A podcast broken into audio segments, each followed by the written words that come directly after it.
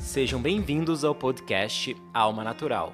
Eu sou Vinícius Long, psicólogo, e agradeço por compartilhar e me receber dentro da tua vida. E hoje a nossa conversa é sobre autocrítica e evolução. De que maneira você conduz essa jornada? De que forma você se coloca diante das suas metas, diante dos seus objetivos? Existem várias formas de se fazer uma mesma coisa. Existem também vários caminhos de se chegar no mesmo lugar. O intuito dessa conversa é te provocar, é te sugerir uma textura mais amável na condução das suas metas, na condução dos seus objetivos e, por consequência, do teu viver. O nosso primeiro olhar vai para uma autocrítica bem posicionada. As evoluções, as metas, elas quase sempre partem de um desconforto, partem de um ponto em que olhamos e identificamos a necessidade de melhoria. E é esse cuidado que requisita muita atenção. A autocrítica, ela é válida, porque ela ajuda a avaliar os nossos erros. Ela ajuda a direcionar e posicionar uma realidade que não queremos mais. Porém, o tempo de permanência nessa autocrítica que precisa de cuidado. E aí fica o meu alerta. Autocrítica ela é apenas uma breve referência. Repito, uma breve referência. Permanecer nela, ruminar situações que não são agradáveis, não te leva a evoluções. Não leva mesmo.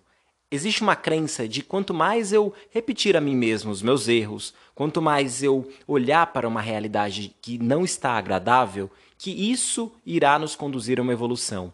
E isso não é verdade. Então, salientar defeito não te faz perfeito.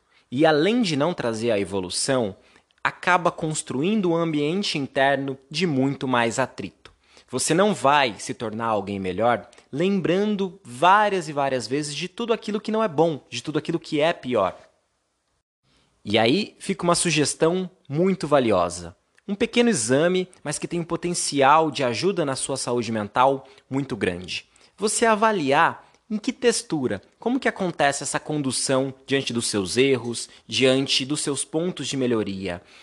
Como essa voz se dá? É um carrasco? É um, uma pessoa muito dura? Ou é uma voz amável? É uma voz que te acolhe? Uma voz que busca compreender as dinâmicas e as variáveis de uma situação? Caso a resposta seja negativa, eu recomendo fortemente a mudança. Então, autocrítica sugere realidade, ou seja, é bom ter esse olhar realista, porém, permanecer muito tempo no autocriticismo acaba emperrando, acaba realmente te impedindo. E aí a gente precisa concordar que forma um ambiente opressor. E a nossa mente, ela se acoa, ela se encolhe dentro de qualquer opressão, dentro de qualquer violência. E o contrário também é correto ela se expande, ela se torna apta e receptiva a qualquer aprendizado, a qualquer esforço, desde que isso aconteça com o máximo de afeto, com o máximo de acolhimento possível. E aí fica claro que para um bem viver, precisa de um bem tratar, ou seja, você precisa se tratar bem para conseguir construir uma felicidade, construir uma vida que realmente valha a pena ser vivida. E isso parece até óbvio na fala, mas eu peço desde já, até para que você faça as análises das minhas sugestões nesse podcast, que você faça com muito afeto.